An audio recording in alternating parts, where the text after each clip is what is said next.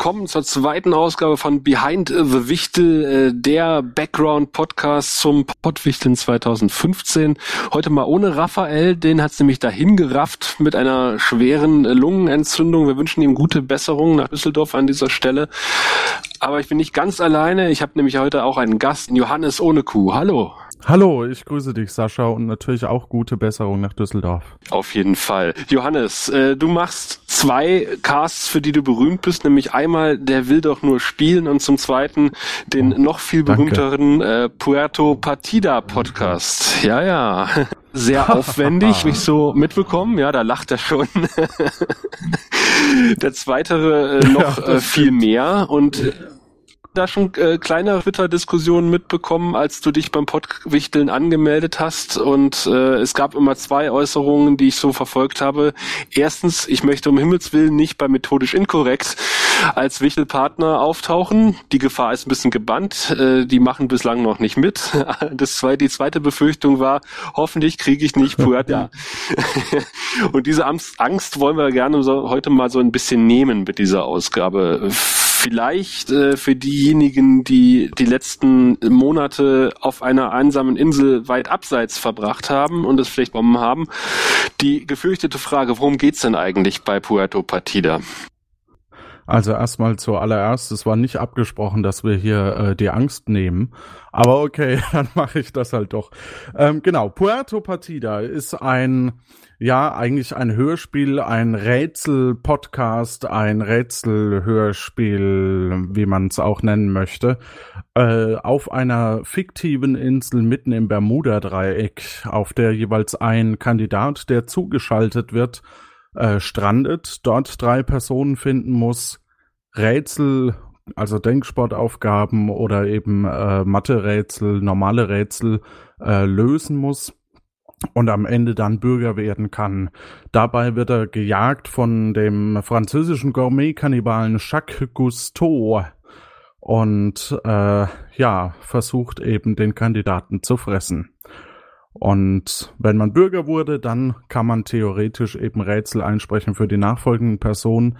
Und äh, das ist so äh, das Setting. Das heißt, wir arbeiten mit über 300 Sounds mittlerweile und es werden pro Folge äh, um die 30, 40 mehr.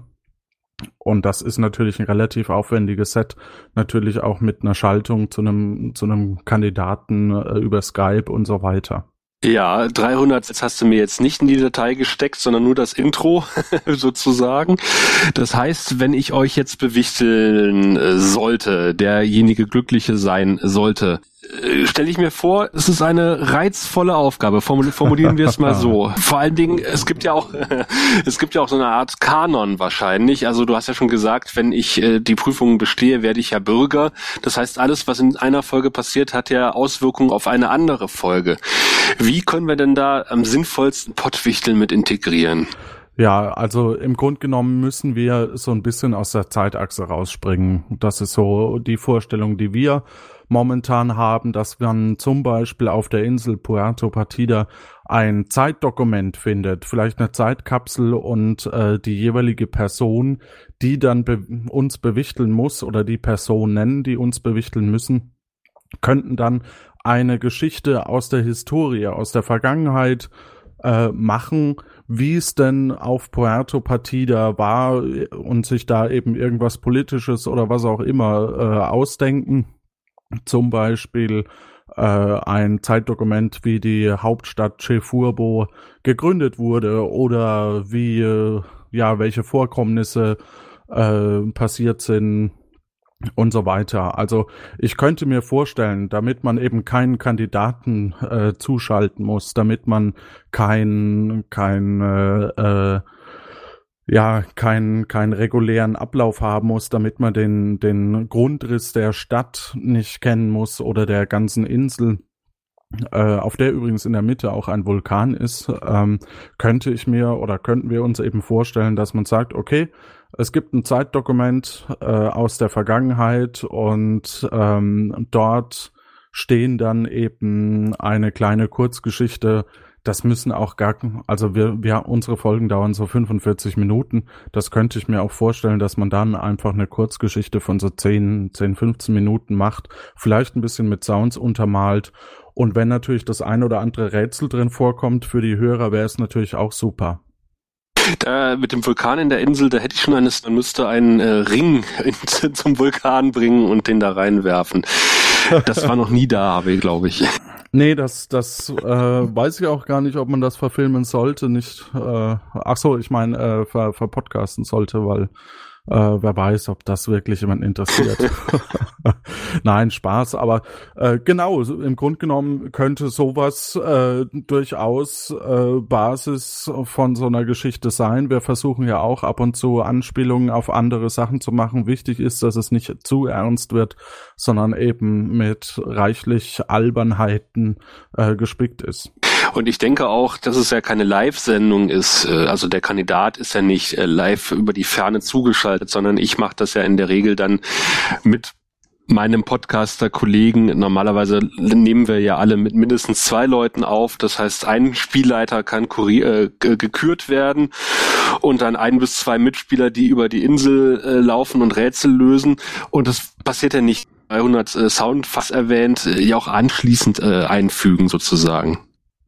Ja, genau, beziehungsweise eben, wenn man, wenn man sagt, okay, wir spielen jetzt tatsächlich nicht wirklich, also auch das wäre eben in Ordnung oder das wäre vollkommen äh, ausreichend, äh, dass man sagt, okay, wir spielen hier jetzt nicht wirklich eine, eine Spielshow durch, was ja Puerto Partida auch irgendwie ist, äh, sondern wir ähm, erzählen eben eine kleine historische Geschichte dann äh, könnte man mit Dialogen oder so arbeiten in der Vergangenheit eben. Zum Beispiel. Hm. Und äh, wir verlinken auch mal hier unter diesem Podcast ein paar freie Quellen für Sounddateien. Das heißt, äh, man, es gibt ja auch mittlerweile durchaus äh, legale Quellen, wo man sich bedienen kann, um den Podcast ein bisschen akustisch anzuhübschen. Ja, das äh, sehr gerne. Äh, und ich würde tendenziell auch dazu raten, möglichst sogar äh, CC0 zu wählen, damit man nicht irgendwie 50 Leute drunter schreiben muss. Aber äh, da ist jeder auch freigestellt natürlich. Du hast ein Soundboard im Einsatz, habe ich rausgehört. Ich habe heute intensiv äh, deine Podcasts nachgehört. Äh, Gibt es mhm. da Empfehlungen, äh, was jetzt äh, nicht unbedingt ein, ein Heidengeld kostet? Also ähm, ich habe jetzt also als erstes hatte ich ein haptisches Soundboard von Ambrosia. Das hat so 100, 130 Euro irgendwie gekostet, beziehungsweise von äh, no, Novation oder so ähnlich. Ähm, da ist dann auch eine, eine Software dabei. Das geht aber nur bis 64 Sounds. dann ist Schluss.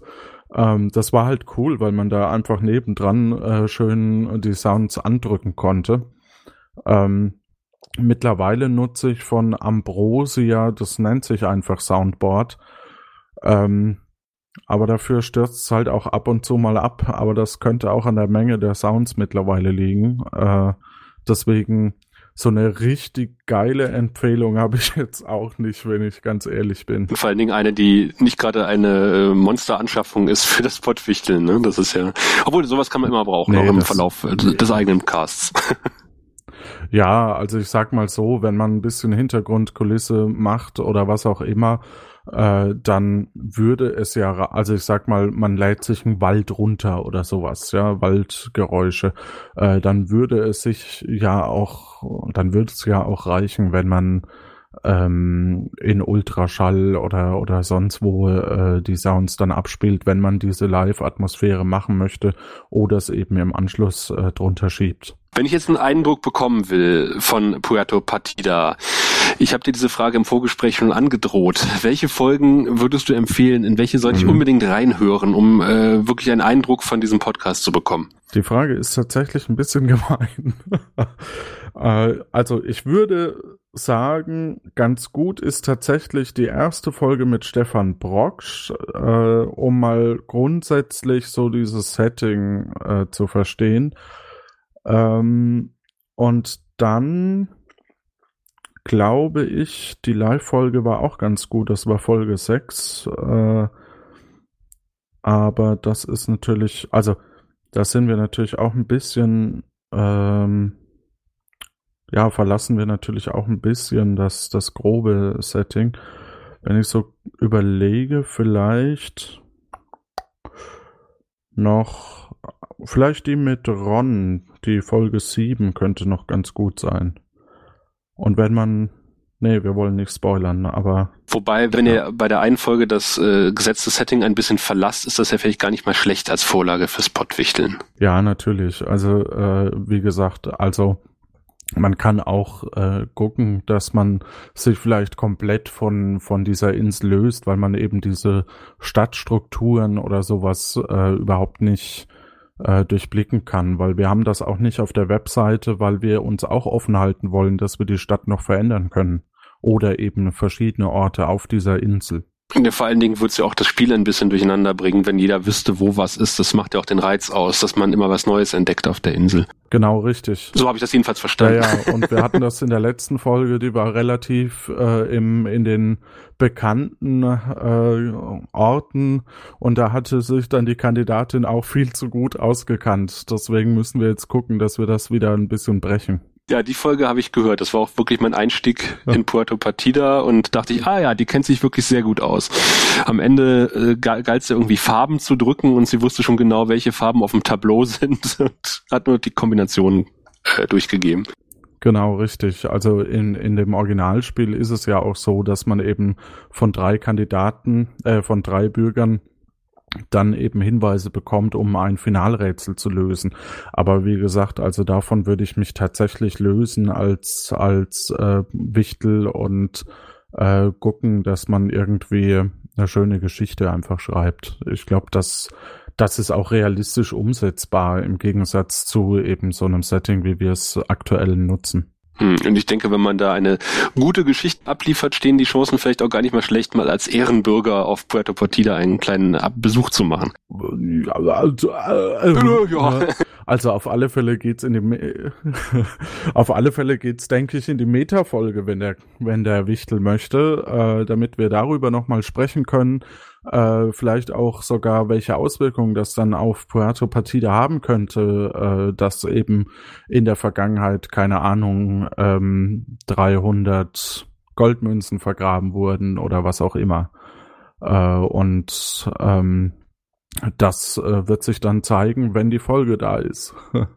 Ja, oder die Zukunft funktioniert ja auch. Man ist Archäologe und äh, findet die Trümmer und muss äh, rausfinden, was die Insel zerstört hat, vielleicht. Also das wäre natürlich ein etwas äh, dystopisches Setting. Ja, Zukunft geht auch, wird eventuell schwierig, wenn man eben Sachen findet, dann sollte man sich natürlich auskennen. Ich glaube, die Vergangenheit ist einfacher, aber äh, wir sind da natürlich vollkommen offen. Genau.